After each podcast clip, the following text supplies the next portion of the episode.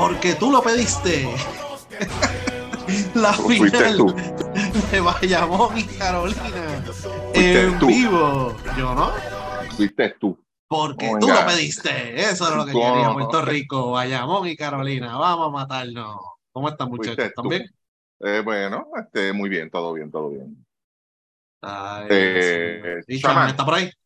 Sí, Chaman, sí, Chaman, tenemos comunicación con Sí, él sobre, sí, sí. sobre, Esta es la serie- el tornado. En vivo, en vivo desde Carola. Ah, estoy desde Carola. Sobre- Aquí, aquí no llegan tornados, aquí lo que llega es talentón. Pero Eh. sobreviviste el tornado. Sí, sí, porque eso fue allá en Aguada. Ah, ok. Ok, ok. Fue allá en Aguada, fue allá en Pendiente. Aguada. Mira, va a empezar el- va a empezar la serie del NIE. Esa es la serie ahora del NIE. Ay, santo. Sí. Sí. Mira, ¿y por dónde tienen que pasar los, los gigantes Oh, para el séptimo juego? You still got come to Chicago. I don't care what happens today. Eh, Chicago, por. Ah, por Chicago, ellos tienen que tienen que ir a Chicago antes de Que mucho, que, que Ay, esa, Dios estrategia, esa estrategia de Chaman, No que muchos seguidores ha ganado Chaman. Eh, mano, pero pues, eso es para que, ¿Cómo eso es para que estaba, ¿Cómo estaba la fila hoy en el Quijote? ¿Te enviaron el link? Ah, eh, esto estaba ahí esperando y yo veo que no abren aquí y qué habrá pasado. Qué chorro loco, qué chorro loco y machiche son en esa gerencia, de verdad. Ay, sí, de verdad que Machiche, diablo. Esa es vieja. Va, machiche, ¿qué palabras pueden No, pero aplicar aquí? Machiche, eso hacía, eso hace siglos que yo no oía eso, machiche. Y eso, y eso es de allá del sur, porque eso yo no. Sí. Eh, no, bueno, del sur yo no sé, porque yo la, yo la escuchaba este, en Yauco cuando jugaba Ah, este. Villar. Cuando juega Villar, Machiche, jugó Machiche. Mira, este, nada, hubo varias controversias, ¿verdad? Al terminar la final, Carolina ganó la serie de cuartos de final en siete juegos, ganó el sexto juego y el séptimo juego, el séptimo juego, ¿verdad? Lo ganó ampliamente. Eh, pero yo creo que, que la situación, el tema grande, hubo dos temas grandes que lamentablemente no tienen nada que ver con, con lo que pasó en cancha, eso lo hablaremos más adelante, lo que pasó en cancha. Pero fue lo de la venta de boletos, la controversia de la venta de boletos para el séptimo juego, porque para el quinto juego, si no me equivoco, Horta compró un número de boletos, se me olvidó el total de lo que él compró a 30 dólares. Y él los compró y se los repartió a la gente, o yo no sé si los revendió al mismo precio, pero se los repartió a la gente y fueron allí al quinto juego. Para el séptimo, pues al parecer, no sabemos la versión de Carolina, no se los vendieron y entonces Horta dijo, mira, van a empezar a vender a las 10 de la mañana, vamos para allá. Y se metieron, podría decir, cientos de personas, vamos a ponerle, bueno, no, ahí no habían 50 personas, ahí habían más de 100 personas. Eh, entre más de Carolina que de, Valle, de Guaynabo. Eh, y entonces empezó el corre y corre allá adentro porque ellos no se esperaban. Eh, no, no estaban listos para eso. Y entonces eh, eventualmente decidieron no vender los boletos ese día, los empezaron a vender el domingo a las 10 de la mañana. Gente, el que venga con la excusa de que nunca anunciaron los boletos de No, boletos, mano, no. nunca lo anunciaron, no lo anunciaron. Pero, número uno, allá había gente de PRT que, que, estaba, que dijo a la prensa que estaban listos para vender. Eso lo dijo la gente de PR Ticket. Eso no fue que se lo dijo un fanático.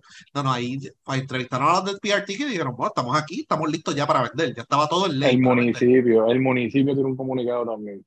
También que iban a vender no solamente ahí, sino en Mamey. Exacto. En la- que eso es en el campo, en las pailas del carajo. Eh, y no vendieron el domingo también.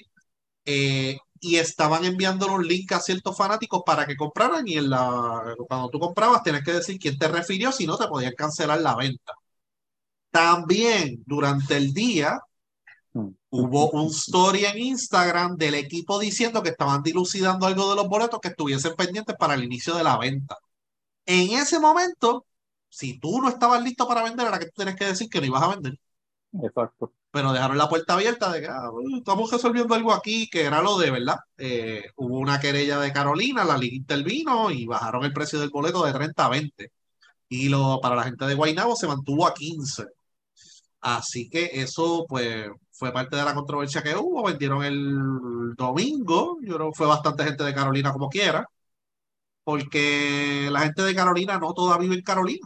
Mucha gente que vive en Guaynabo, hay gente que vive en Bayamón, hay gente que vive cerca. O sea que Igual la gente esa- de Guaynabo. y hay gente hay de Guaynabo que vive en Carolina, que vive en en y en Río Grande, exacto. Exactamente, sí.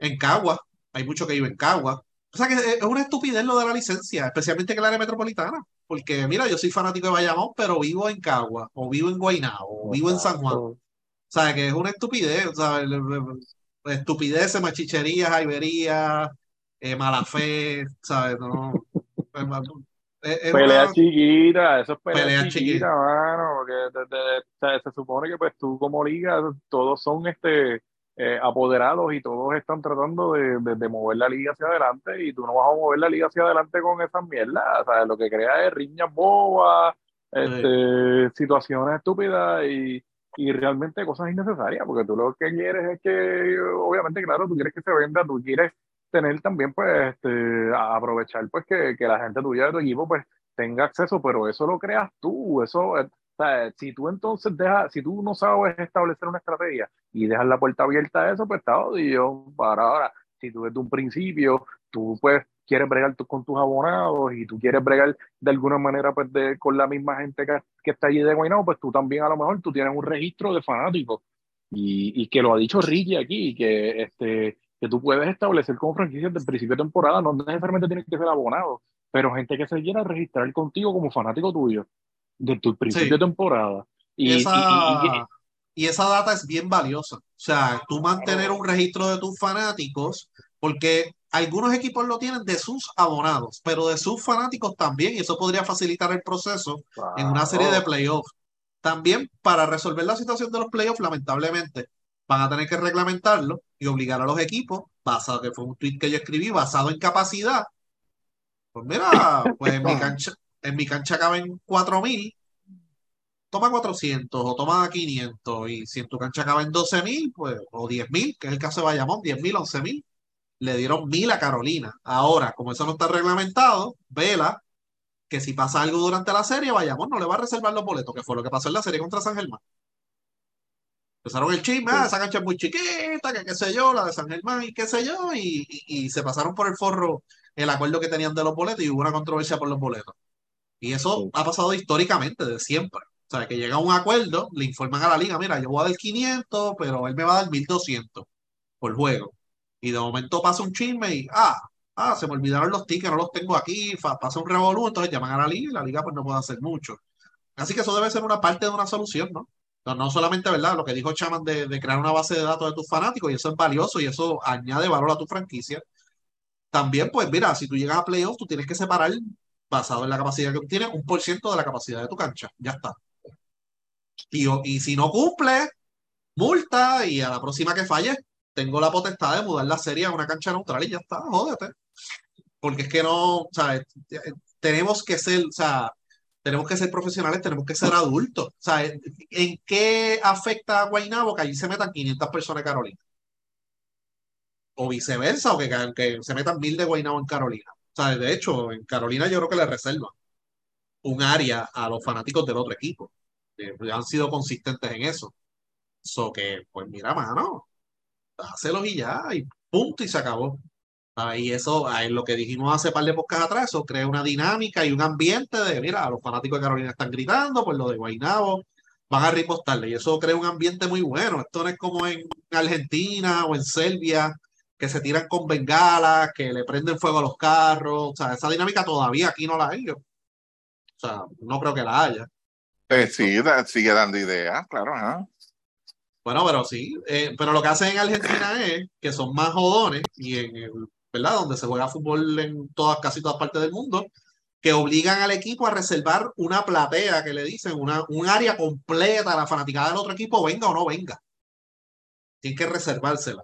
Eh, y hay unas excepciones, pero normalmente es un área completa y eso está cerrado y es un acceso aparte y la policía está ahí, bla, bla, bla. Pero acá todavía no hay necesidad de eso. Tú puedes coger una esquinita y mira, ahí pueden ir los fanáticos de Carolina. Si te quieres sentar en otro lado, es problema tuyo.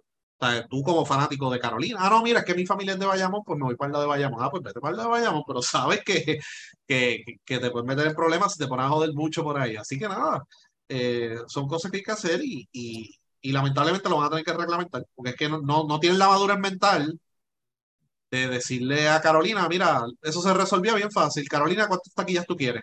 No, quiero 3.000. No, no, no hay 3.000. Hay 800, hay 1.000 o 500, 600, 300, 800. Tómalo, déjalo. Ah, pues dale. Y ya, y ahorita las vendía por allá o las compraba y las repartía y ya, problema resuelto. Pero esa, cosa pero es que esa, esto, pero esa la cosa ridiculez de estar ajá. haciendo fila a las, a las 6 de la mañana. Mano, hay tecnología, ¿sabes? Utilice la- eso, de estar, eso es una ridiculez de estar haciendo fila, de estar, o sea, no están, no informan a los fanáticos. Sea, es un revoluzo que de verdad eh, fue un papelón.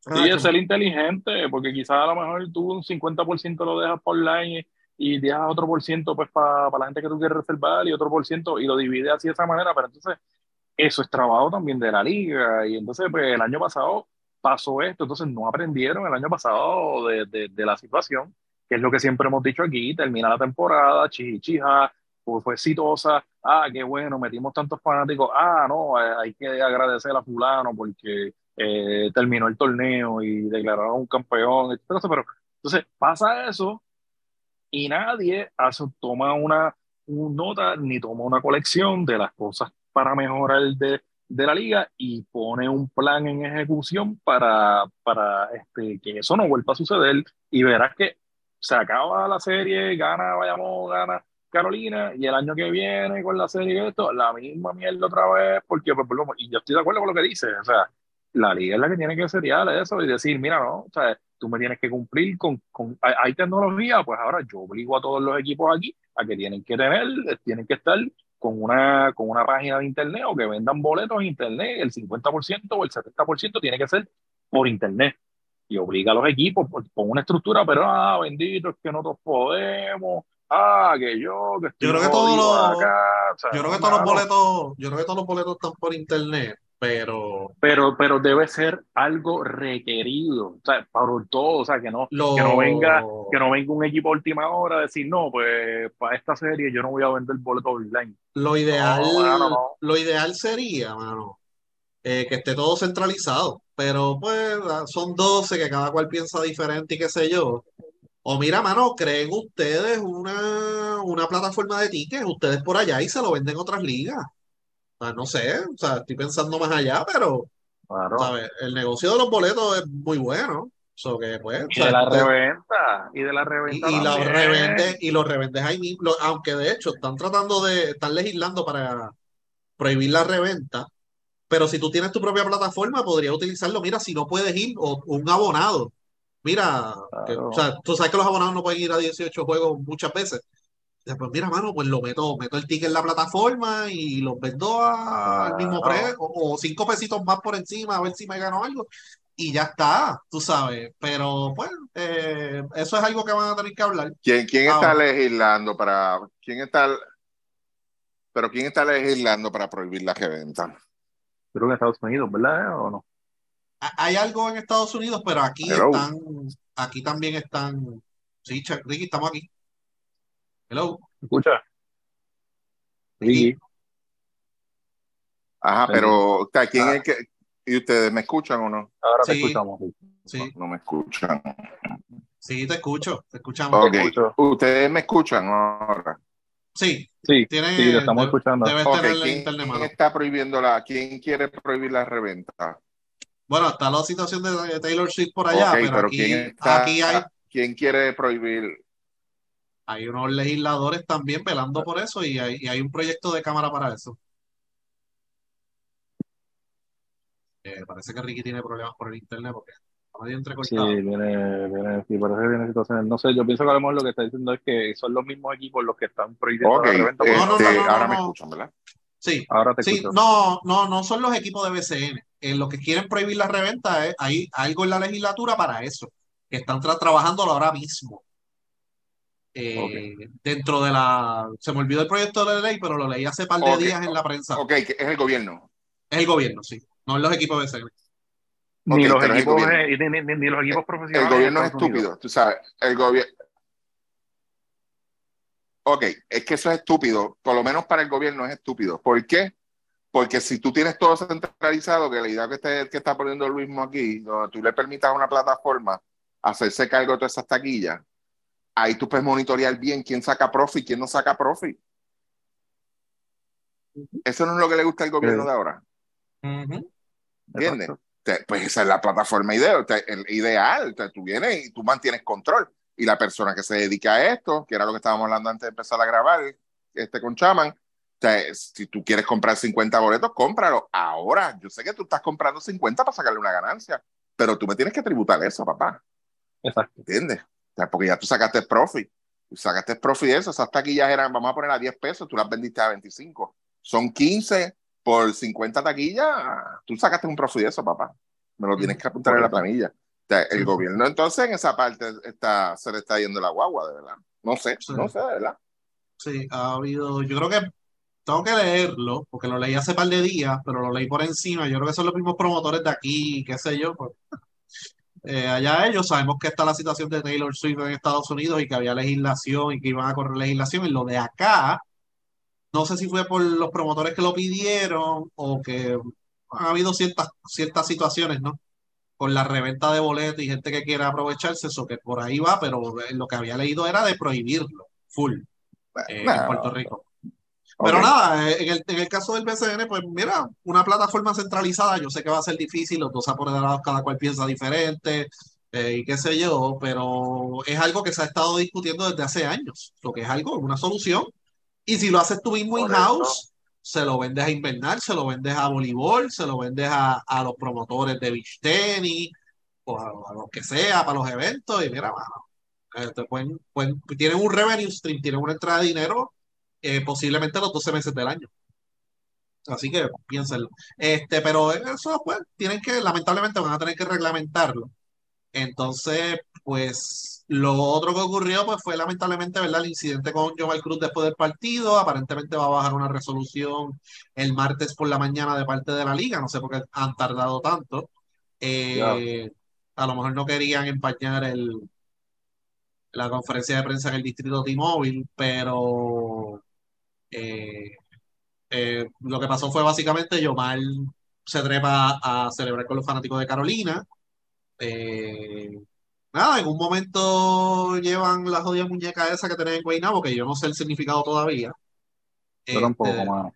no, yo no lo entendí durante todo el año, este, y ahora menos. Eh, y entonces eh, se la dan a Yomar, Yomar hace un gesto ahí, ya ustedes saben.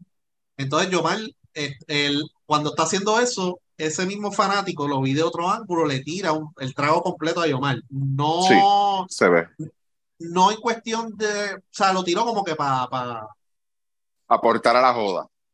que ya estaban tirando tragos de otros Exacto. lados, gente de Carolina y de. Guaynabo, y él lo tira. Entonces Yomar entiende que el chamaco se lo tira a él a propósito y le tira la muñeca para atrás y como que lo empuja en el proceso y después como que va para encima y qué sé yo.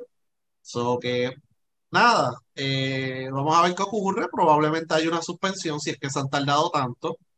Eh, acá es diferente con, a lo de Ángel porque Ángel empuja un fanático que está en cancha. Aquí Yomar va a donde se supone que estén los fanáticos, Exacto. pero como, como quiera agreda al fanático. Y entonces, pues, si te dejas llevar por lo que pasó por Ángel, mínimo le van a dar un partido, pero veremos a ver qué ocurre. Pero básicamente eso fue lo que sucedió. Este es Ricky Chama, que tienen que decirle. Chaman, habla tú, yo no puedo. yo no. Tú sabes, lo, mira, yo- tú sabes lo que yo voy a decir, de verdad. O sea, eh, eh, el, el- ¿Cuántos jugadores hay en el roster? 15. Y Yomar es el que tiene el problema. Sí, O sea, hello. O sea, eh, este es sentido común. O sea, si, si tú tienes la cabeza dentro de la cancha y no la tienes en películas y en cosas que te estás viviendo, o sea, eh, tú no tienes por qué. Si tú quieres compartir con tu gente, mira, yo, yo te voy a dar un consejo. Llégate a Carolina y allá compartes con los tuyos y allá joden en tarima, te, van a- te las van a Sí. aguantar todas. Te las van a aguantar todas. Pero qué necesidad había del subirse allá, está bien, mira, tú puedes saludar de acá abajo, qué sé yo, te- tú, tú, e, esa parte, yo, yo no voy a decir que el muchacho sea problemático, no sea problemático, whatever, pero tiene que, estar, tiene que ser un poquito más maduro. Sea, en ese sentido de que, mira, yo, yo no tengo por qué subir allá, ¿no? Mije, lo saludas, claro que está, y gritamos, y haces el coro que tú quieras, y, y nítido, excelente. Tú sabes, pero tú no tienes nada que hacer allá arriba, mano. O sea, no, no tienes por qué. Entonces, y es una situación cuando vuelvo y te digo, de 15 jugadores, 8 asistentes, un dirigente, 15 alicates, el único que está allá arriba eres tú. Ay, coño, mano, eso fue te buscado. Eso fue te buscado. Y es lamentable lo, lo que dice el mismo, manchar el inicio de la serie. Pero este, yo vi como cuatro ángulos ayer y hoy, incluyendo ese que dice el mismo, porque yo estaba, tenía dudas de quién era el que había tirado la cerveza o el trago. Y en, y en ese último que, que, nos hicieron llegar, pues ahí se ve claro que fue el mismo muchacho que le, que le da la muñeca. O sea, que, que no sé, la muñeca.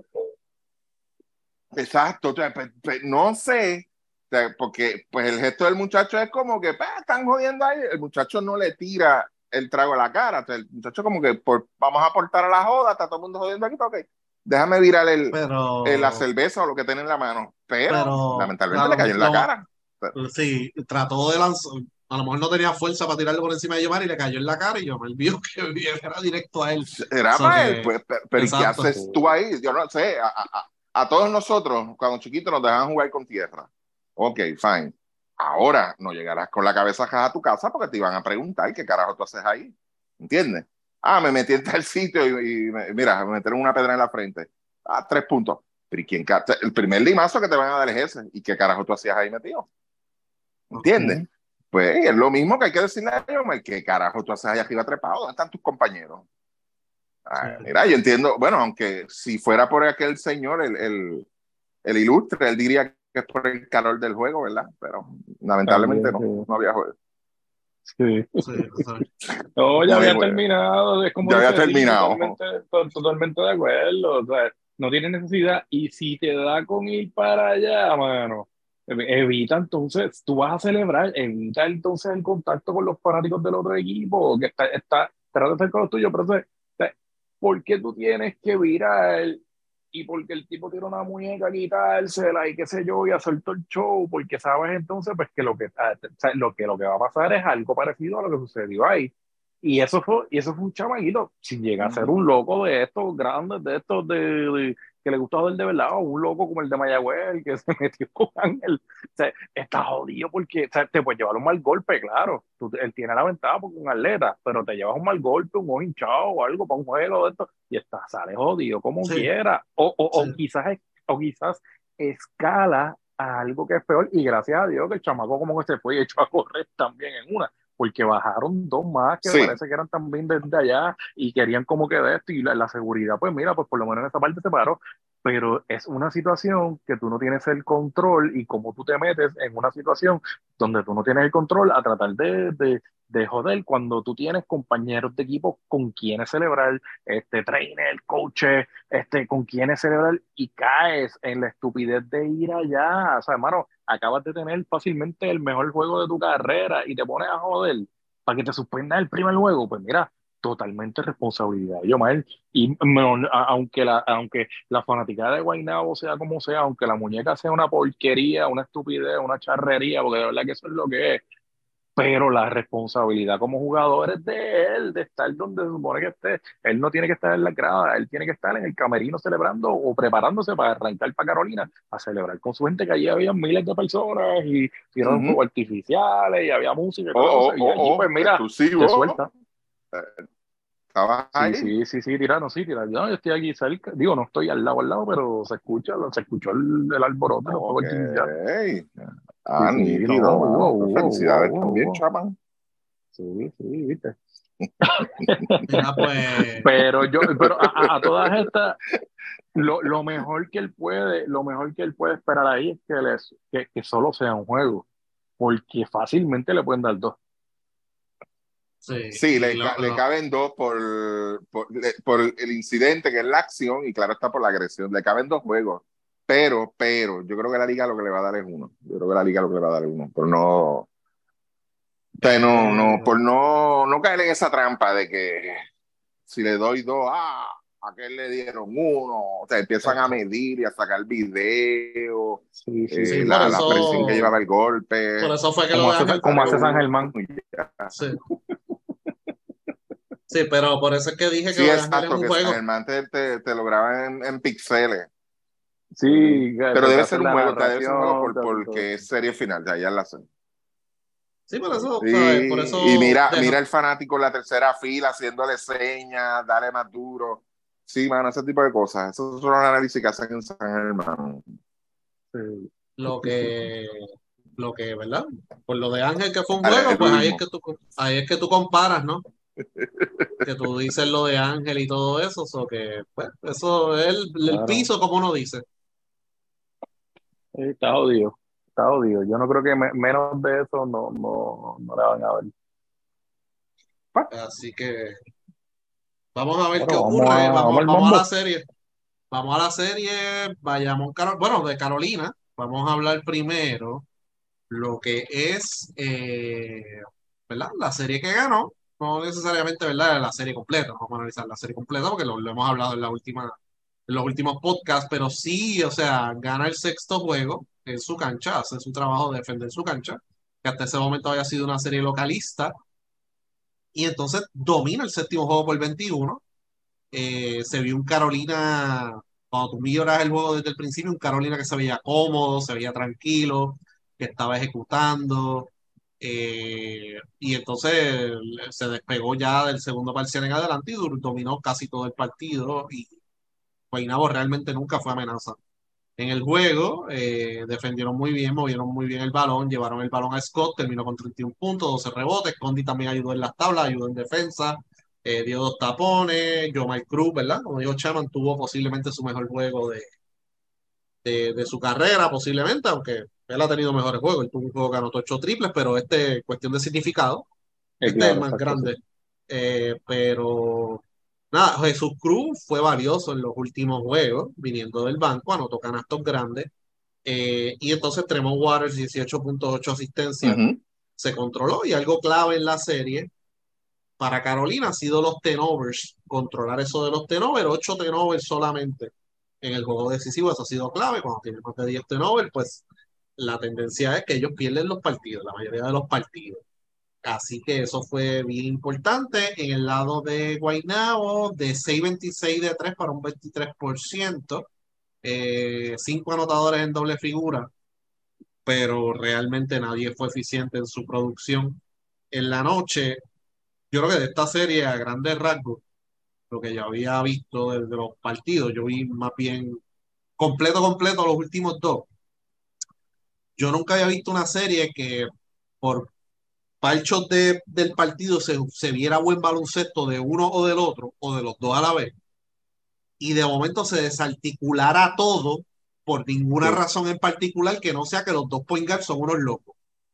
O sea, esa, esa- esa es la explicación. O sea, aquí no pueden decir, no, que son unos caballos, qué sé yo. No son point. O sea, no me demostraron que tienen la capacidad. Son point porque son chiquitos, ¿sabes? Y, pero, mano, ¿sabes? Tomaban unas decisiones con el balón cuestionables y era una situación en la cual, mira, esto está funcionando, pues vamos a seguir, tú sabes, y seguir habiendo tiros abiertos y qué sé yo, y de momento no, ahora el show es mío, váyanse todos para el carajo. Y eso fue lo que le pasó a Guaynabo básicamente.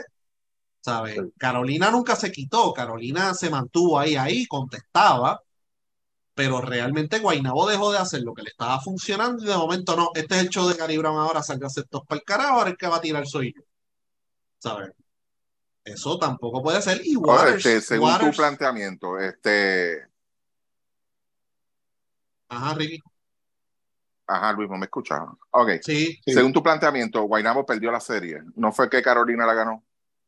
No, no, eh, Carolina ganó la serie en buena lid porque defendió eh, y ejecutó su juego a lo mejor, ¿verdad? O sea, eh, llevaba el balón a Mike Scott, se notaba que tenía los roles definidos, los jugadores de rol estaban cumpliendo con su rol y no solamente era que Condi estaban defendió anotando. bien. Condit defendió bien, Yomar defendió, este Jesús Cruz hizo el trabajo, Philly en los pocos minutos que jugó ayudó. O sea que pues uno puede hacer el caso de que Guaynabo perdió la serie, eso es que ¿verdad? Pero Carolina jugó bien. Lo que pasa es, el punto mío es que, lo, que, la, que en ocasiones tú veías a Carolina jugando bien de momento, estaban ganando un momentum y de momento venía Warner y la tiraba a 40 pies. Pero acá, tú sabes, eso Sí, tú lo sí, haces sí. cuando ya el juego está decidido. ¿sabes? Pero en un momento crucial, tomar un canasto de 40 y pico de pies es una irresponsabilidad de 30 y pico de pies. Tú sabes, y el mismo caso acá con Gary. O sea, los que manejaron el balón de Guaynabo, pésimo trabajo. Yo creo que Omar debió haber puesto un poquito más a Jonathan Hunt, porque el resto del equipo está funcionando. Ahora, si es una situación en la cual hay un bacho ofensivo y si es una situación en la cual tú tienes un bacho ofensivo y pues nada está entrando y, y le están cortando el balón a mis compañeros y qué sé yo, pues tanto Waters como Brown tienen la capacidad de decir, ok, espérate, vamos a hacer las cosas de esta manera, hazme un pick o abran cancha y salgan sentados para el carajo porque voy a tratar yo de meter la bola que ustedes no la están metiendo. O sea, y eso pasó en la serie también. Pero lo que yo no Y me con lo bien, y, y con lo bien que está jugando Page y lo bien que está jugando Scott, porque los dos Sí. estaban jugando muy bien y metiendo la bola y llegaba el punto donde ellos estaban solos el, y no les llegaba el la bola. mismo, el mismo Boogie, el mismo Boogie se la negaban en ocasiones, ¿sabes? Pues la fucking Boogie, no, no, tampoco, tú sabes, así que eh, eso, o sea, cuando no está funcionando, si el point guard lo jala y tiene la capacidad ofensiva de anotar, mano, perfecto, pero si las cosas están corriendo bien y el equipo está jugando alegre y todo el mundo está anotando y todo el mundo está contento, pues coño, también es tu responsabilidad de mantener el balón, distribu seguir distribuyendo el balón y cuando ya, ¿verdad? Si tienes un tiro abierto, pues tú vienes y lo tomas, tú sabes, y, participas de. Pero lo que pasa cuando ocurren esas cosas es que, pues, ah, voy a jalar el juego, salgan para el carajo. Ahí es que empiezan los problemas. Y dejan de defender, y están peleando entre sí, pelean con los árbitros, se forma revolú, pelean en el timeout, y se, se desarticula todo lo bueno que hiciste, se desarticula en esos minutos y no te vas a poder recuperar. Así Sí, que eso, era, eso- eh, eh, como dijimos en el Space, y pregunta que le hice a, a Max, y saludo a Max que estuvo en el Space esta semana, ¿verdad? Eh, el, el detalle es que, digo, la semana pasada, perdón, el detalle era que yo veía básicamente un, en, en, lugar de dos equipos tratando de montar una racha, eran dos equipos cayendo en bache ofensivo tras bache ofensivo. Y, y es como tú dices, de momento tú tienes, se va, qué sé yo, eh, Guaynabo se va arriba por ocho, y de momento, pues con la oportunidad de seguir despegando y y, y, irte por 10, 12, vienen y hacen un revolú, Carolina igual, o sea, y está bien, vamos a poner que pues tú como parte de tu ofensiva, este, tú quizás creas un poquito de caos, a lo mejor improvisando una jugada o dos jugadas, pero tú no puedes hacer lo mismo una tercera, una cuarta, una quinta, una sexta vez corrido porque lo que vas a hacer es, es volver a traer el otro equipo a juego. Y entonces, pues, eso, esa era la competencia que ellos tenían. Era como que, ah, yo voy a meter cinco o seis puntos, pero entonces yo vengo y traigo al otro equipo a juego y, y te intercambia. Entonces, lo, lo, que se forma es un caos y la mayoría de la gente vio eso. Gente que usualmente, bueno, en las mismas redes, este, pues mira, no, no entra en esa discusión él decía lo mismo, mira, aquí lo que hay es este un, un revolú de estos dos armadores. Que y, no fue una, sí, y fue una serie en la cual se vio mucha racha ofensiva. O sea, 8 a 0, 9 a 0, 15 a 0. O sea, que era algo de que no, no conseguía en ocasiones, pero sí cuando había el bacho ofensivo, pues tú dices, pues ok, ¿qué es lo que está pasando? Pero normalmente era tomando malas decisiones, atacando por tierra por donde no cabían, ¿sabes? Y eran específicamente los que estaban manejando el balón y uno que otro jugador, ¿no? Eh, que trataba de hacer, que hacía una, ¿verdad? Este, trataba de penetrar y lo que hacía era dar una falta ofensiva, etcétera, etcétera. Pero principalmente uno tiene que eh, dirigirse a los que manejan el balón. Eh, y Suárez empezó jugando bien, entonces, ¿por qué si Suárez empezó jugando bien, tú no lo involucras, sigues involucrando en la ofensiva? Así es lo que, es lo que manda ese equipo cuando mejoró, mejoró porque pues lo, lo, los pivots que, tienen estaban recibiendo el balón y estaban recibiendo toques. En, un momento fue Cousins y Suárez y en otro momento pues estaba Crick y, y, y Cousins, o sea que fue la, parte final fue Crick y Cousins, o sea, pues tú tienes que llevarle la bola, pero entonces hermano, tú no, no se puede convertir en, en, el caso de, de, Gary también, no se puede convertir en ah, ahora es que me toca a mí demostrarle al pueblo de Puerto Rico que, que ah, que, que, yo soy mejor que, que Tremont y qué sé yo, y porque eso era lo que se veía, o sea, lo, Sí. en, en, el body language de, de, ellos lo que se veía era eso, y uno y el otro por otro lado, no, no, yo soy ahora el que es, y que, o sea, no, entonces, pues, hermano, lo, lo, lo, que tenemos es preocupación para cuando empiecen esos juegos del Mundial con Warriors, a ver qué va a pasar, porque o sea, sí. ahí son otros 20 pesos, ahí los backups tuyos son igual de, este, de Waters, capaces de, de, de Waters, corriendo el juego. Waters ha sido un poquito más responsable en la selección, pero en ocasiones el manejo de balón, específicamente cuando le ponen un jugador más alto o más físico, ha tenido problemas y ha hecho turnover. Pero ha sido un poquito más responsable y cuando ha jalado el juego es que realmente la ofensiva no está fluyendo, sí. pero como dije en el podcast pasado, me preocupa la situación de point guard del equipo nacional. Ojalá que esté Jordan Howard, pero me preocupa un poquito. O sea, me preocupa un poquito por ese, por ese, por lo de eso que acabamos de decir. Pero nada, eh, vamos a ver ahora. Eso fue la serie de Carolina y Guaynabo.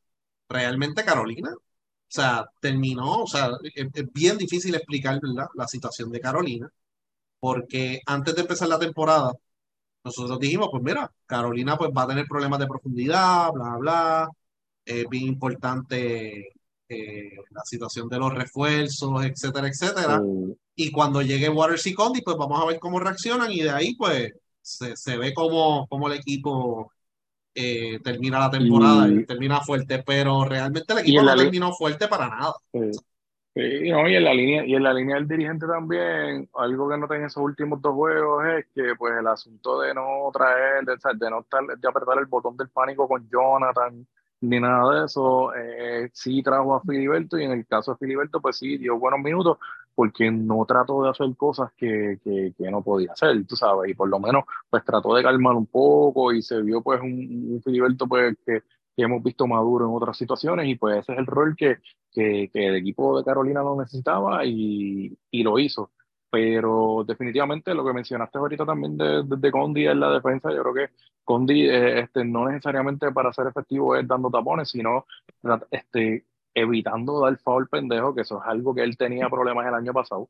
Eh, ya se ve un Condit un poquito más maduro, sí, a veces pues cae en, en dar una falta y, y y a veces pues le, le, le, ha encantado su técnica en, en situaciones, ¿verdad? Pero eh, es algo que pues él ha mejorado y entiendo que va a seguir mejorando. So, en, en, y él yo creo que pues en, en esta serie este, con Cousins y, y, obviamente con después ya terminando con Suárez eh, ha sido una experiencia para él que, que, yo sé que le va a sacar provecho porque él es ese tipo de jugador que siempre ha demostrado que, pues, que le interesa mejorar. O sea, y, y, y ojalá Condi siga así. Eh, yo creo que pues ya para, para esta próxima serie, pues el, el, el asunto es que pues que el mismo, el mismo Carlos González pues aproveche, aproveche y, y, le dé más toque, pues yo creo que él tiene más break también de, de, de jugar su ofensiva. Le debe ir mejor contra Bayamón en el asunto de la ofensiva que quizás lo que le fue con, con, con el mismo equipo de, de, de Guaynabo en términos de cuando ya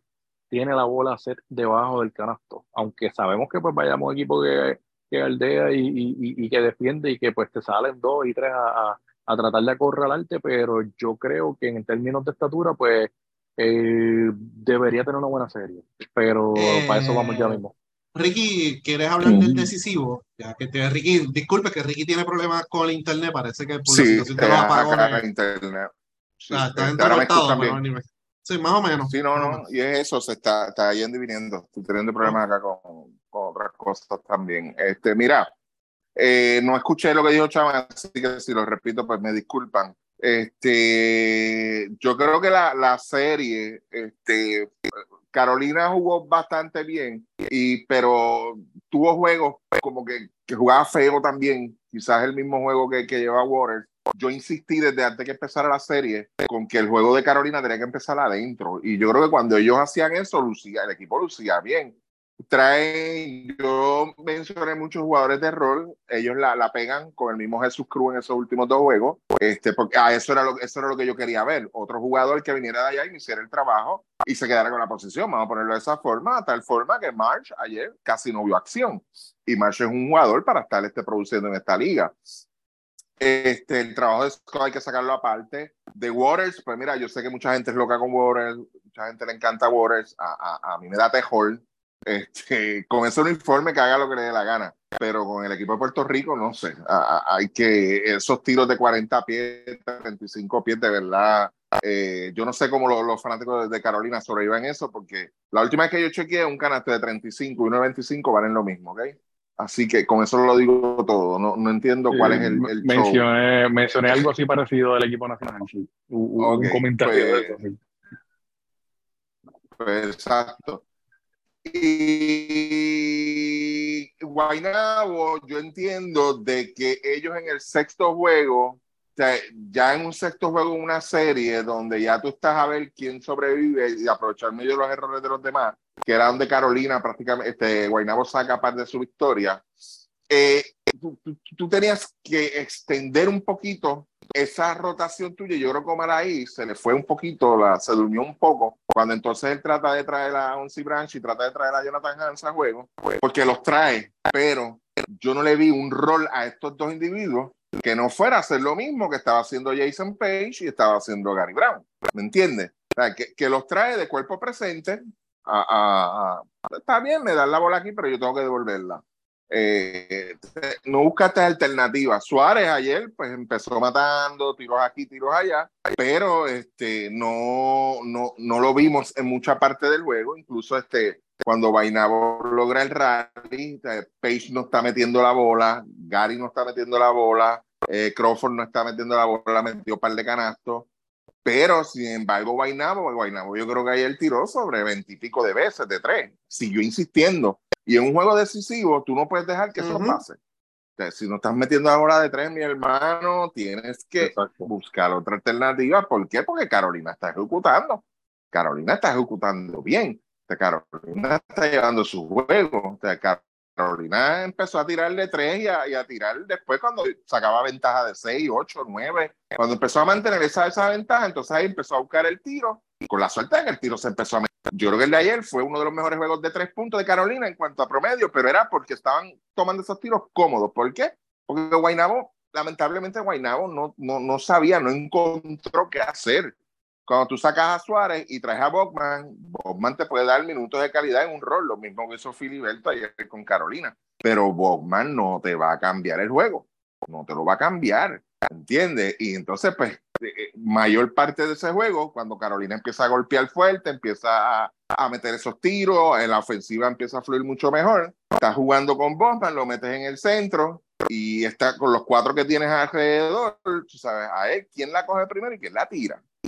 Y, ahí yo creo que Omar se, durmió o apostó a eso, pero no le funcionó lamentablemente, porque entonces ya tuve el juego de Carolina, un juego más organizado. Ese primer toque lo llevaban abajo, este, el mismo Scott identifica, penetra, trata de mover esa bola, sacar esa bola. El mismo Condi tuvo sus toques, no los que nosotros queremos, pero los tuvo. ahí es entonces que, que, yo veo que Omar no pudo, no pudo ripostar, no, no, no encontró y cuando entonces tú tratas de traer a, un Onsi Branch y tratas de traer a, Jonathan, pero sin un rol definido, tú sabes, sin, sin tratar de ver si esos dos entonces empiezan a tirar esa bola, tampoco lo tuviste, tampoco le diste el break, tampoco le diste el break, tú sabes, y ahí es donde este que está aquí eh, siempre ha tenido sus dudas con el mismo Gary Brown, con el mismo Tremont Waters, tú sabes, está bien. Bueno, en el caso de Carolina, o sea, quien evita que el desastre no, llegue, fue Filiberto, increíble, pero fue Filiberto el que vino a traer la calma al juego, entre ese tercer y cuarto parcial, tú sabes, para poder mantener esa ventaja y evitar que, se, que, que Guaynabo se pegara otra vez, tú sabes, y, ahí es donde tú ves la diferencia entonces, tú dices, espérate, este, este es el que es, mira, sí, te puede meter 18, 20, 35 en un juego, pero si me lo va a votar en los últimos dos minutos, ¿entiendes? Y ahí es donde tú tienes que, hacer la salvedad. Lo que yo en un principio, ninguno de los dos son armadores y punto. Ese es el problema, son dos locos. Son dos locos. ¿Entiendes? Y por eso fue que hice la pregunta de que si Guainabo perdió esta serie o la ganó Carolina. Este, hay que darle crédito a Carolina, no se quitó, este, iba abajo este, en esta serie. El primer juego fue para 5, pero ahora yo lo tengo para 4. este, pero no, yo creo que Guaynabo lo dejó despertar. Después de ese primer juego, sea, donde tú prácticamente dominas desde el saque, tú tenías que venir en el segundo juego a matar, tenías que venir a matar, tú sabes, a Y la, mismo, y- pero, y y diste la, break, porque- y la historia de esos juegos en, de Guaynabo en Carolina, específicamente los primeros, era Ujú. que dominaban y de momento los dejaban ir el juego ya en los Exacto. últimos minutos. So que pues, Eh, hubo oportunidades tuvieron. oportunidad, pero Sí, sí. tuvieron, tuvieron. Pero nada, este, en general, muy buena serie, o sea, muy buena serie en el sentido, no, no digo una excelente serie, tampoco me gusta el término ese que usa mucha gente de juegazos, porque no, o sea, no, no, no, no, no cabe eso. De verdad, cuando tú ves unos lapsos de tiempo, mano, donde no, no- no se sabe ni, ni, ni quién, la, quién la va a tirar, ni a quién le toca, y tú lo ves por Ah. cuarto, tú sabes, si tú te coges el score, el, el primer cuarto ayer terminó 17-17. Ahora, ¿para cuánto tiraron Sí. esos primeros 10 minutos? Ujú. O sea, y, Y- cosas así, o sea, y, y pues, Y, y fue una serie de mucha racha. Una serie, como lo que le dije a También. Chama mientras estaba saliendo y entrando. Era una serie de Ujú. mucha racha. En la mayoría de los juegos era 9 a 0. eh, después reportaba Sí. un 8 a 0. Después venía un 15 a 0. Después, eso no es buen baloncesto. Eh, buen, baloncesto se vio, ¿verdad? En, en un momento del partido, ¿no? Cuando en el juego en Carolina, donde Carolina se mantuvo ripostando, Guaynabo estaba anotando, pero Carolina no se quitaba. Eso, cuando tú ves que estaban ripostando, que se está jugando buena defensa, y tú puedes decir, pues mira, esto es buen baloncesto, que se está moviendo el balón, que estás intentando tomar tiros de calidad, eso es buen baloncesto, pero tratar de meterte balón donde no cabe, jalar el juego, tirar a 40 pies, eso no es buen baloncesto. No, y que, y que, y, y- y que y perdona, ¿verdad? Pues se me había olvidado comentar esto, pero, ok, está la salida de Cousins y el mismo Guaynabo supo en un principio ajustarse a eso y, y buscar la manera de seguir anotando y provocarle este, eh, situaciones difíciles a Carolina, que parece que pues no, el, el, el asunto de la baja de Cousins afectó a Carolina primero, pero entonces tú no, esto es una serie donde el contrincante te está viendo día a día tú no ibas a poder jugar sin Cousins y jugando esa misma estrategia de esos últimos dos juegos, porque te iba a ir mal y efectivamente, mira, te fue mal. O sea, llevarle la bola, tenías que llevarle más la bola a Suárez, tenías que buscar la manera de que el mismo Balman tuviera quizás los toques a media distancia, jugar ese estilo de juego, porque no te iba a funcionar un tercer juego consecutivo, jugar sin Cousins pues, no te iba a funcionar ese estilo, eso tú lo puedes hacer para tratar de, mira, pues déjame cambiarle los muñequitos a esta gente y pues ahora voy a jugarle bajito y chiquito. Y olvídate, tú sabes, le- no funcionó en un juego, en el segundo ya eh, se apretó la cosa ya en, en Carolina y en el séptimo, olvídate, Carolina te sacó la ventaja y, y no miró para atrás porque por eso mismo que dice Ricky, te empezó a tirar de tres y empezó a tratar de, de, de, de, de, de- de desesperado, pues tratar de, de, de jugar a, a- a agarrarlos a, a, a tiros de tres cuando realmente pues lo que, lo que le ha funcionado a Guaynabo todo el año es involucrar hombres grandes, especialmente el mismo de Marcus Cousins, que podían hacerlo con Tim Suárez porque ya ellos lo habían hecho con Tim Suárez. Sí. Ahora, exactamente, Ahora, exactamente. ahora mirando la serie de Bayamón, mirando a Bayamón específicamente, ¿verdad? La, la baja de Jacob Wiley ha sido grande. Marvin Jones tuvo sus momentos en la serie semifinal, pero como quiera no se parece a lo que es Jacob Wiley. Nelson lo tiene en un rol, ¿verdad? Más limitado comparado con Wiley, porque pues no, no está impactando tanto la defensa como él esperaba. Probablemente, y también la ofensiva, pero es un jugador inteligente que tiene sus herramientas, pero no es el tipo de jugador que le encanta a Nelson Colón. Vamos a ver si ahora, ¿verdad? Con estas prácticas que hubo y eso, pues le da un poquito más de minutos e impacta un poquito más el juego. Pero como quiera, Bayamón, mientras, ¿verdad? Desde que el equipo está completo, ha ido mejorando y ha aumentado, o sea, está como uno diría, peaking, que eso es que está este, llegando a un peak, ¿verdad? Y ha ido mejorando eh, mientras va transcurriendo la serie, que eso es algo raro, porque a- ahora en esta etapa de la postemporada tú estás enfrentando a mejores equipos. Y te enfrentaste a dos, dos de los mejores equipos defensivos de la liga. Uno fue Mayagüez, el otro fue San Germán, que los defendieron muy bien. Y como quiera Bayamón, durante gran parte de ambas series, se mantuvo ejecutando consistentemente, moviendo el balón, Ángel cumpliendo, cada cual cumpliendo su- con su rol. Podemos hablar de los cinco jugadores en cancha o los ocho jugadores que tienen la rotación. Nelson, cada cual está cumpliendo con su rol y está eh, tomando tiros de buena calidad, están moviendo el balón. Si algo no funciona, pues dejan de hacerlo y buscan otras respuestas. Juegan mucho con el pick and roll, mueven muy bien el balón. Eh, las buenas cortinas para liberar los tiradores, de eso se ha beneficiado específicamente Stephen Thompson y en ocasiones Benito Santiago. Javier Mojica no ha sido eficiente, eh, pero sí está defendiendo como quiera. Así que el equipo de Bayamón como tal está en su punto, está en su pick ahora mismo en ejecución. Eh, ahora, algo que yo no sé, no, no, no estoy tan de acuerdo es que todo el mundo está diciendo como que Bayamón o va a barrer la serie o va a ganar en cinco juegos. Recuerden No. algo, recuerden No. algo.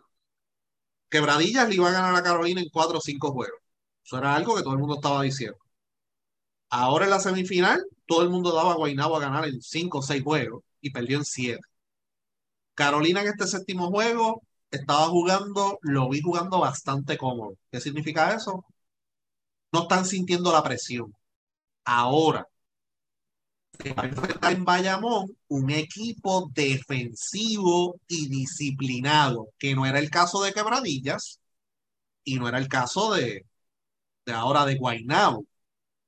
Sí eran dos equipos que posiblemente a lo mejor tenían más talento que ellos, pero no eran disciplinados y lamentablemente pues cada coach no supo utilizar sus recursos al máximo y también pues pasó lo de Brandon Knight, pues 20 excusas, whatever, pero esto es otra cosa, o sea, Bayamón es otra cosa. Pero como quiera, Guaynabo tiene el talento, tiene las herramientas y como que no está sintiendo la presión todavía. Por eso Yo- es que yo digo, Carolina. ajá. sí, Carolina. Carolina no, no está sintiendo esa presión todavía. So que vamos a ver cómo reacciona contra Bayamón. Eh, Ricky, ¿qué vas a decir? Eh, eh, Carolina, si Carolina Ricky. juega, Ah. Carolina tiene las piezas, Carolina tiene las piezas eh, clave. O sea, Carolina tiene los jugadores para sacarle esta serie a Bayamón, la- los tiene. Ahora, ahora. No puede depender de Tremont Waters.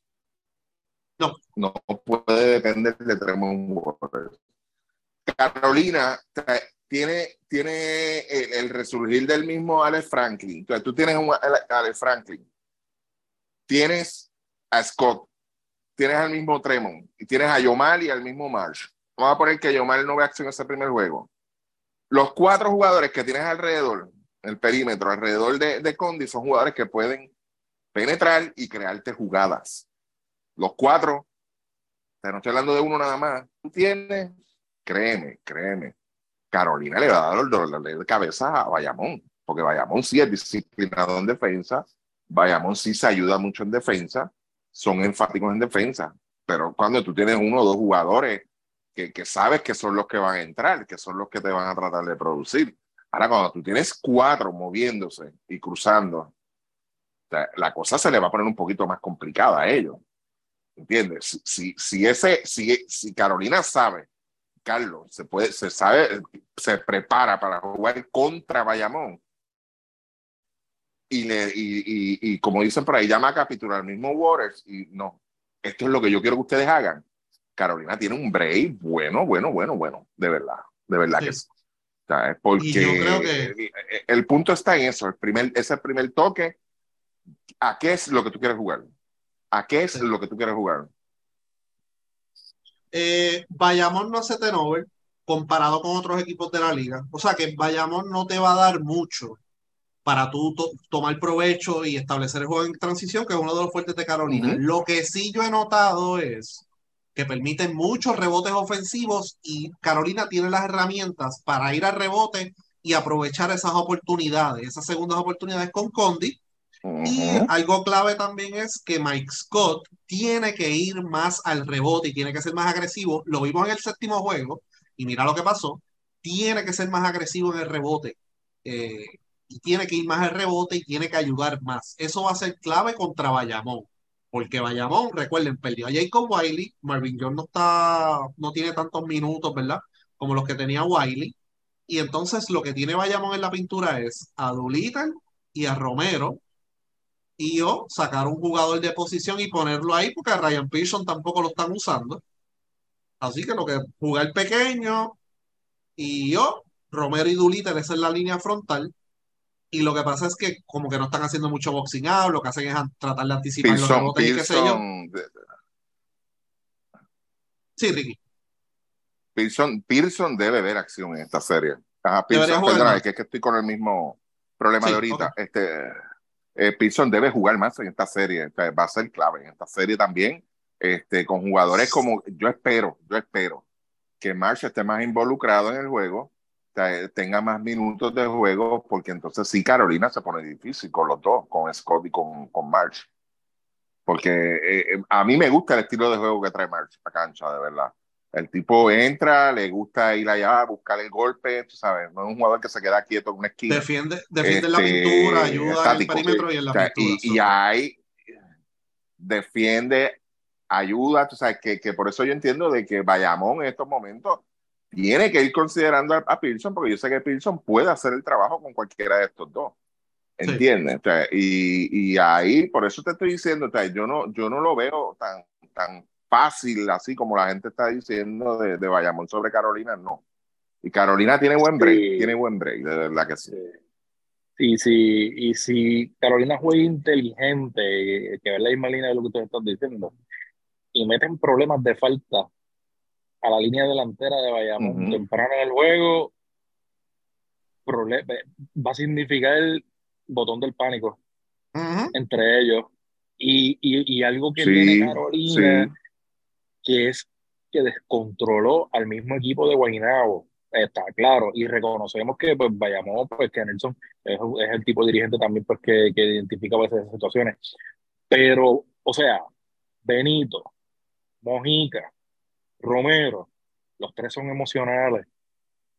Si ellos caen en el juego de Carolina, de ponerse a, bombardear, de a tratar de, de a, tratar de meter la fanaticada y esta cosa y eso, vaya, un las de perder. No sé, yo no. Yo creo que. Yo creo verdad que, sí. Importante para Carolina y, y es importantísimo que esos hombres grandes sean agresivos y vayan a la pintura a buscar esos rebotes y que obviamente en ofensiva esos, de esos primeros toques tienen que ir allá abajo a ver si sacan a Romero y a Dulita porque han sido clave y, no tienen mucho fuera de ellos. Con Wiley, pues tú tienes la flexibilidad, con Wiley tú tienes la flexibilidad de que, mira, o, si Wiley se metía en problema de falta, metías a Romero, pero ya tenías a Wiley. Si Romero se mete en falta, ¿qué tú vas a hacer? ¿Eh? Pues ahí es donde entra lo que dice Ricky, de que vas a tener que usar a Pearson, porque ¿a quién vas a poner ahí? ¿Sabes? O, o vas a sacar un jugador de posición a ponerlo ahí a, tratar de capturar rebotes y hacer todo eso. Así que la tienen difícil. Y obviamente está Marvin Jones, pero hasta ahora no ha sido. No, y, que, y, que, y, y, en esa misma línea, eh, tú, tú, no te puedes ir contra tres enanos. No te puedes ir contra, contra tres enanos contra Carolina. No te puedes ir. yo, bueno, lo vimos ayer. no, hay que dar mucha explicación. Bien lo vimos ayer. Este, y, y eso que, que Franklin ayer no jugó casi por el problema de falta pero los que vinieron hicieron el trabajo. Tú sabes, por eso, por eso una de las cosas que, que aquí yo escogí a Guainabo. Pues yo escogí a Guainabo y había escogido a Quebradía. ¿Por qué? Porque a mí lo que me preocupaba era la rotación que, que hacía Carlos. Carlos ha mejorado en eso y, y, y en esta serie de Guainabo, en el último podcast que vimos, mira, la, la, la, clave de Carolina está en, la, en, los, en, en, las piezas clave que él pueda sacar de ese banco e integrarlo al juego. Y lo consiguió, lo consiguió en la figura de Jesús Cruz. O sea, ven acá, yo necesito que tú me hagas el trabajo y ya, y el hombre cumplió. Y en esa misma línea es que Carlos tiene que seguir jugando en esta serie ahora.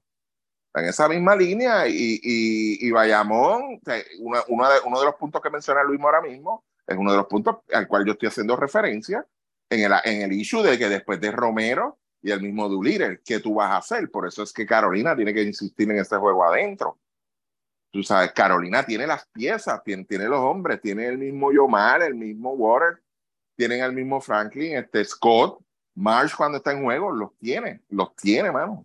Le va a crear problemas a Bayamón si, se juega eso. De verdad Carolina, Carolina por obligación tiene que llevarle la bola a Condi. Es la única manera que tú vas a poder controlar a Romero también porque tú necesitas que Romero salga de la pintura a la vez que tú le saques a ellos, a Romero, de la pintura, en, el rol, claro, él viene de un rol del banco, perfecto, pero a la vez que tú saques a ese jugador de él, mismo Scott es otro jugador que puede sacar a Romero de la pintura le abre más espacio al mismo Franklin, que es un jugador que te, que te sabe anotar cerca del canasto, a pesar de sus límites en estatura, por lo menos en esta liga. El mismo Scott es otro jugador que a media distancia eh, ha demostrado en los playoffs que o sea, tú no lo puedes dejar solo. O sea, tú no puedes dejar solo con ese tiro, porque te las va a meter todas. O sea, y en esa línea es que Carolina tiene que ir, no puede ir en la línea de que tenemos va a cargarnos en la serie, tiene que ir en la línea de que los hombres grandes de nosotros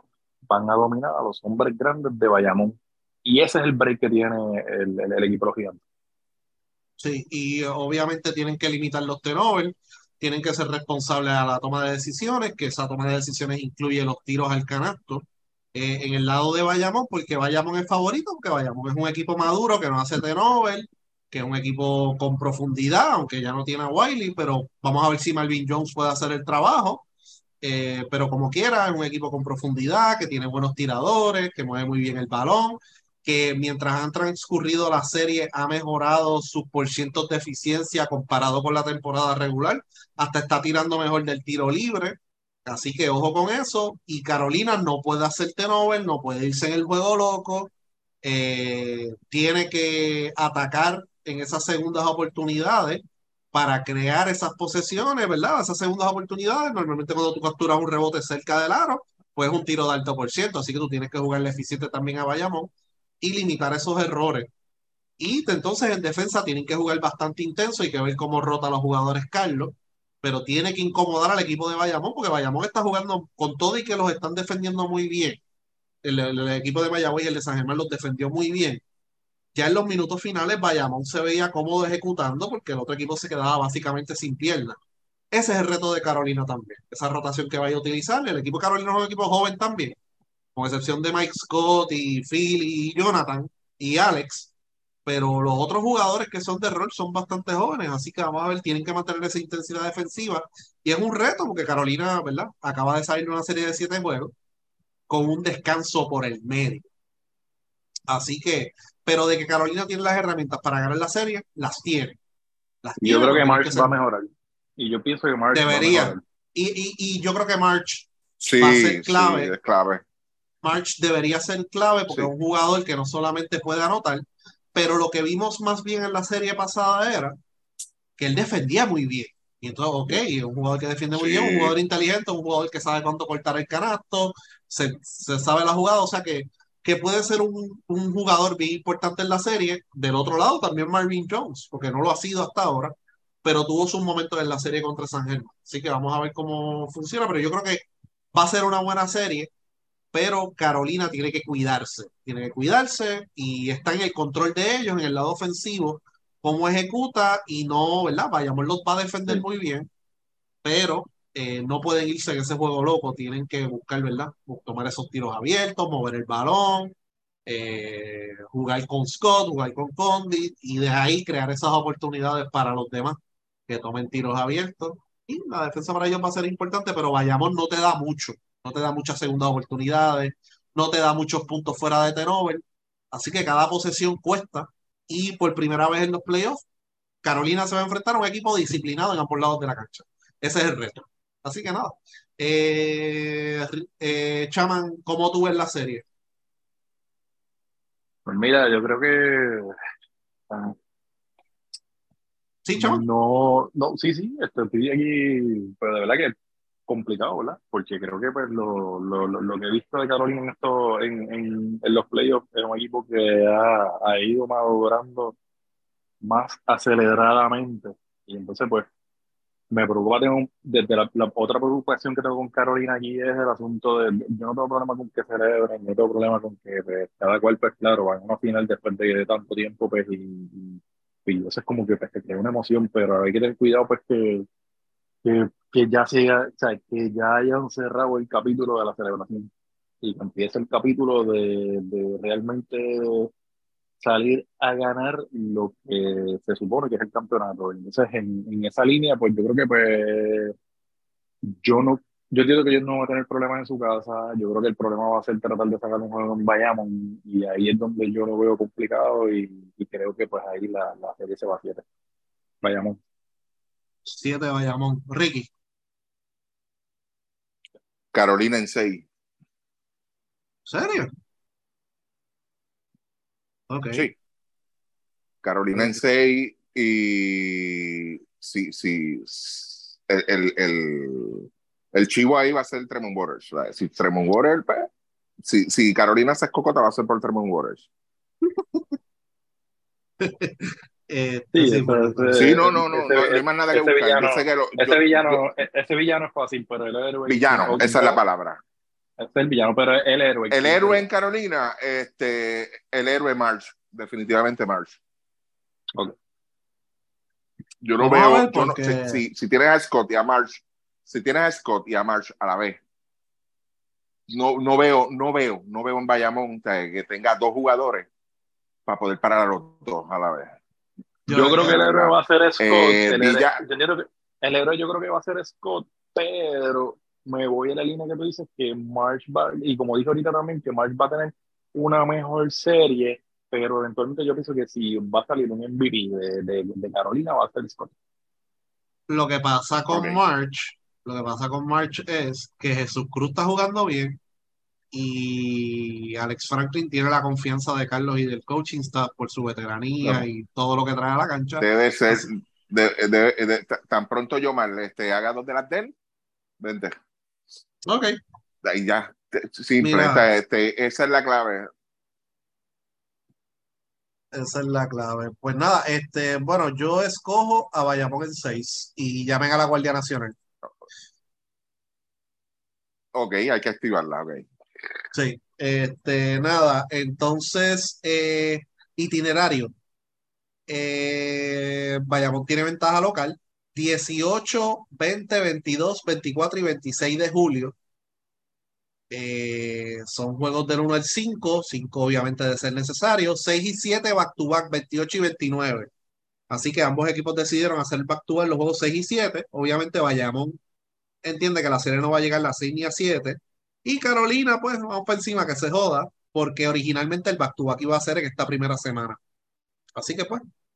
Eh, y pues, ¿cómo te puedo justificar eso? No estoy justificando la nombre de la liga, pero anyway, no es un viaje largo, so que, pues, de ellos, los equipos decidieron hacer el back to back al final. Bien raro, yo nunca, yo no recuerdo un back to back juego 6 y 7, pero lo decidieron hacer así. Así que nada, eh, eso es lo que hay. Entonces, ¿Y a quién, y a quién afe- a- a quién afecta eso? Ahora que entramos en eso. ¿A qué equipo afecta más a mí? Bayamón. Ok. Sí, totalmente de acuerdo también. Eh, viewing parties. En el Coliseo Guillermo Angulo, primer juego. Me imagino que durante la serie, cuando en Bayamón, pues van a hacerlo dentro del Guillermo Angulo. En el caso de Bayamón, eh, cuando haya juego local en Bayamón, va a ser en la plazoleta del Coliseo. Habilitan unas pantallas, etcétera. Y cuando se vayan de visita, va a ser en el Parque de los Trailers en Bayamón. ¿Dónde es eso, chaman? Yo no sé si tú sabes dónde es eso. Parque de los trailers en Bayamón, no sé, mano. Ahí ¿Será donde tienen no los trucks o algo así? Porque no sé. Sí, no, debe ser algo de eso mismo de los futuros, pero ahora mismo no recuerdo en dónde, por lo menos allí, no recuerdo haber ido a esa área, no sé, no, me parece, me parecería que eso es como un sitio que hay en el pueblo, ¿verdad? Pero podemos buscar información, no eso, parque de los, parque Claro. de los trailers, así se llama. Sí. Este, No, no, si es en Bayamón, tra- trailer, tra- trailer Park. Ajá. Sí, sí, sí, sí, sí. Entonces, eh, nos Me tienen gusta, preguntas, nos tienen preguntas aquí de que no tiene que ver con la serie. Estas preguntas son para Ricky. Eh, Ay, Dios mío, sea Cristo. nos preguntan aquí que quién Ajá. ganó la tiradera de Residente y Coscuyuela. Pues mira, este residente. Ah, ¿la escuchaste? Sí, a mí me gusta la música de Residente. Mm, ¿En serio? Sí. Al que nunca había escuchado, yo creo más que dos veces nada más fue al otro, este, Coscuyuela, y vi los dos que tiró y uno estuvo media hora gritando y dos minutos cantando, y en la otra, pues, rapidito, rapidito. Pero no para mí, a mi entender. Hay que instruirse, ¿no? Porque con todas estas preguntas que me hacen, sí. Entonces, Mira, Eh, que encontré aquí, este, mira, para decirles nada más los sitios que hay alrededor de, de, de los, del parque de los trailers aquí, dice aquí el Cantón Mall y dice aquí Residencial Virgilio Dávila. ¿cómo fue, chamán? ¿Cómo fue eso? ¿Cuáles son los, ¿Qué lugares hay alrededor de, de lo- del parque de los trailers en Bayamón? Está el Cantón Mall, El Cantón Mall y dice aquí residencial municipio Carolina. ah, pues es por ahí, ah, pues está bien entonces, ok. De- de- de- de- de- localizado allí para, que solamente entre gente de, Bayamón allí. Sí, es una fiesta de pueblo, coño, que entiendan. Ah, es cerca de, ese- es cerca de la plaza también aquí. Ah, Pero Ah. fíjate, esa área no he ido. Sí, sí, pero es al lado, sí, no, pero con- con lo demás no estoy jodiendo tampoco. O sea, es, es- es al lado del, del video de Ávila y, y el parking es casi compartido con el camping. Eso es uno de los más viejos que hay aquí Sí. en el área. Quédese, quédese a ver los juegos en su casa si no tiene un boleto. Bueno, este, vamos ya mismo a la parte de las recomendaciones de seguridad. Ajá, pues Ricky, dale, proceda. Este, chaleco antibalas, Ok. casco también. Si no tiene el, el casco ese de protección, pues puede usar uno de motora. Amárrese de cartones en los brazos para que no lo muerdan. O sea, usted prepárese para un apocalipsis como si fuera de zombie o algo. Digo, si usted va a ir a visitar la otra cancha, ¿verdad? porque lo de la primer jaula- auxilio en el baúl. Este, ah, gracias, chaman. Este, la inyección antitetánica, una, este, una- la EPI también, la, la- el, EpiPen, ese se lo pueden llevar también por si acaso. Este, porque lo de las jaulas no lo van a hacer, pues. Pero nada, ellos se van a comportar, tú verás. Botellas de agua para cuando tires los gases lacrimógenos, pues te la tiras, te la echas encima. No, es que no, no es agua, es leche, lo que tienen que echarse. Pregunto. Vamos a poner, Vale. escojo, ¿en qué cancha se puede formar el revolú? ¿Cuál de las dos? Si tú me dieras, mira, en esta es la, donde la probabilidad está más alta. La Bayamón, veo igual, fíjate. Yo la veo igual, no sé. Bayamón. Ah, tú ves las dos iguales. Las veo las dos iguales, sí, yo como que veo las dos iguales. ahí. Fíjate, no, yo creo que Bayamón y, y, eh, Carolina el problema que yo pues lo he dicho ya un par de veces. En Carolina el único problema que veo es con, con, con eh, eh, las líneas esas VIP que tienen al lado del tabloncillo, de verdad. Ujú.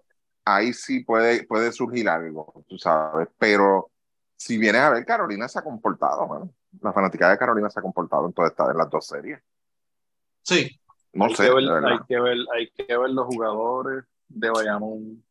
No sé, los jugadores de Por Bayamón. eso, Por eso. por de- poco, o sea, por poco un zángano de Mayagüez los lo, lo, lo vuela allí en canto, un tonto allí en, en una esquina. por- No me quiero imaginar, es como tú dices, Exacto. Ricky, eh, esas líneas del frente que empiecen a gritarle, decirle dos o tres cosas a, a los jugadores y, y ahí se puede formar. ¿Entiendes? Eso es lo único, pero, pero si se va a formar, un- ojalá y no se forme ninguno. Ahora, si No, se va a formar no. uno, yo entiendo que en Bayamón. sí. Bueno, falta una sección. ajá. Dale. Ok. Esto, ustedes se acuerdan los platos de las perras calientes, ¿verdad? Eh, eso es un clásico no, no, El no aguacate bien, frito, este, sí, el, el, el Ah, aguacate frito ese. food Sí. Ok, dale. Ok, pues mira, esto, es, esto fue una influencer en Estados Unidos. Eh, cogió un aguacate completo, lo picó por el medio, sacó la semilla, entonces lo rellenó de queso burrata. Ustedes saben cuál es ese, ¿verdad? Sí, creo que sí. Ah, Ok, que ahora está de moda más o menos, pues la rellenó, puso queso burrata completito. Lo cierra, lo baña en harina, lo pasa por este, una, una mezcla de huevo, lo pasa de nuevo por la harina, luego de eso lo pasa por eh, breadcrumbs, que Ok, es acá de galleta o whatever. Sí, ¿cómo es el nombre eso para empa- empanarlo, eso sí, eso, este molido de galletas, así mismo. Algo es el así, nombre. sí, exacto. Sí. Entonces, eh, lo fríe a 350 grados por 4 minutos. Eh, entonces el plato lo decora con este, un piso de salsa de pizza. Y ahí pone el aguacate, lo pica por el medio y ese es el gran plato que se inventó la, Anormal. Empanado, empanado y todo. El aguacate. Frito, y te, frito. te- te voy a hacer una pregunta, claro está, yo sé que es la última del podcast, este, para, yo sé que la vas a editar. Este, la pregunta es simple, ¿el aguacate es popetú o es cojonú? Eh, cojones. Ok, gracias. Está bien. Este, diablo, de verdad, chaman, yo no, es un no para mí. No, bueno, yo no, no, ahí, no, ahí paso. Es que, empan- es que aguacate, o sea, es que no tiene, No, no, tiene no, no, la, no. la textura del aguacate, no va con empanado, mano. La gente no puede aprender eso, ¿verdad? Sí, entonces, Sí, tienen lo que parar que- ya con esa mierda. a, los a los panas que sabemos que están por ahí buscando platos, vi uno en Instagram o en Facebook. Necesito que me lo envíen. Porque es nuggets, pero en vez de empanarlo con, ¿verdad? Con el empanado normal que lleva el nugget, es con plátano. Y es este plátano ya frito, picadito. Y ese es el nugget. Entonces, eh, quiero verlo de nuevo Pero porque se me perdió. sin nada adentro. El pollo. El empanado es plátano ya frito, me imagino, picadito, y lo empanan así y lo tiran a freír. Ok, tú cortas los trocitos de pollo Ajá, y entonces te, lo, lo metes dentro de una bolita de plátano. No, no, no, no, no. El plátano No. ya me imagino que está frito y picado, eh, pedazos pequeños. Ese es el empanado. Este, y lo tiras a freír después.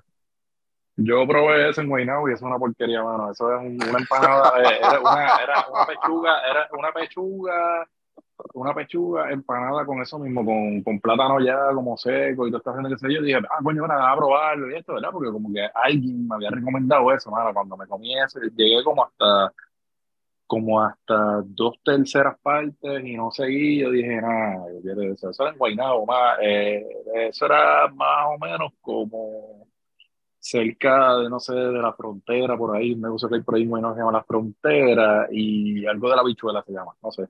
Las otras cosas que hacían estaban buenas, porque los aperitivos, La conmigo, yo creo que se llama la habichuela guisada o la habichuela colorada, algo así. Una de esas algo así, Pero- es algo pero así. es una Pero yo probé ese pollo entonces. empanado allí, no, man, es una porquería, de verdad. O sea, no, eso no vale la pena comprarle eso allí. De verdad que, o sea, de verdad que no. O sea, mejor pide, qué sé yo, este, un plato de arroz con beef o algo así. Oh, diablo, mano, qué Eh, fuerte. pero no, de verdad que no. Ok, vamos, no es, no es lo peor, porque no es lo peor. Chaman, Pero, dijiste que era una porquería, chaman. sí, no, no, no, una porquería, pero no es lo peor. Me refiero a que, a que no te lo venden como que, ah, wow, empanado con plátano. Y cuando tú te comes eso, realmente, pues no se siente casi ni el sabor tampoco. O sea, la, la, la, no sé si es la manera que lo hacen, no sé si es que ese empanado que ellos usan deberían mezclarlo con otras ok, cosas. eh, Pero el eh, sabor de ese eh, empanado no, es, no es lo que tú te esperas.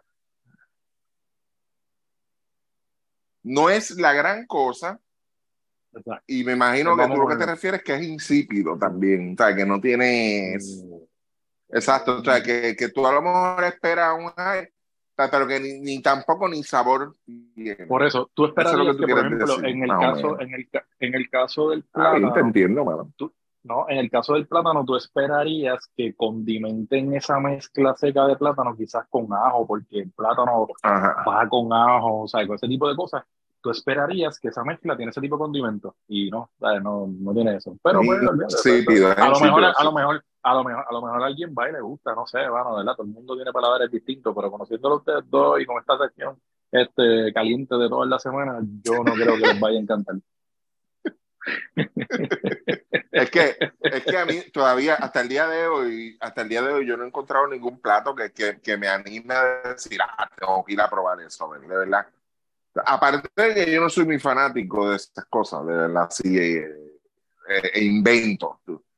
Porque cuando tú vienes a ver, se parece como el, el, el, el, el- el- el del video, como que, ¿para qué romperte la jodida cabeza? O sea, ¿qué carajo? Es el mofo en un lado y el pollo en otro, ya que se joda todo, tú sabes. ¿Para qué te vas a romper la cabeza haciendo un invento ahí que a la larga no? Es igual que el, el que No. ustedes mencionaron el otro día, que me enviaron el video, el del. El que es un, un- como una, como si fuera un pincho de carne. O sea, yo, yo no entiendo cuál es el propósito de eso, porque el pincho no te cabe completo. Tú no te vas a tragar un pincho completo. O sea, ¿Cuál es el show de eso? O sea, Sí, sí, sí, yo creo no que sé, el- de verdad, no, no, sí, no le veo, no le veo la, la gracia de El eso. teatro, Pero- el teatro de, de venderte algo que tú te tires la foto. Básicamente es eso. Ah, déjame tirarle una foto y eso. Y como tiras la foto, pues se riega. Esa es la estrategia. Entiendo yo. Eh, como pasaba Sí. con este sitio en Barranquitas allá, era este, la vaca brava. algo así, Exacto, era- eh, la Que la gente tiraba la foto. Ah, diablo, pero mira, es un volcán de carne aquí de churrasco con papas y esto y qué sé yo. Y cuando pues tú ibas ahí y eso pues de comida, pues mira, mano, esto, no sé, salía, me evitaba más el viaje, iba allí a, a un sitio, a un steakhouse y gastaba, qué sé yo, los, los 30 o 40 pesos en un ribeye, un nillol o algo así. Sí, así que nada, eh, pendiente a los spaces, a nuestras redes, a ver cuándo vamos a abrir space durante la final. Eh, nada, eh, la próxima semana grabamos el lunes, ¿verdad? Por la situación de la serie final. Después que se acabe la final, pues haremos un podcast y obviamente estaremos a días de los fogueos y a menos de 20 días del mundial, así que pendiente que vamos a tener una cobertura especial sobre el mundial. Así que nada, gracias a todos por estar y cuídense. Buenas Sí, señor.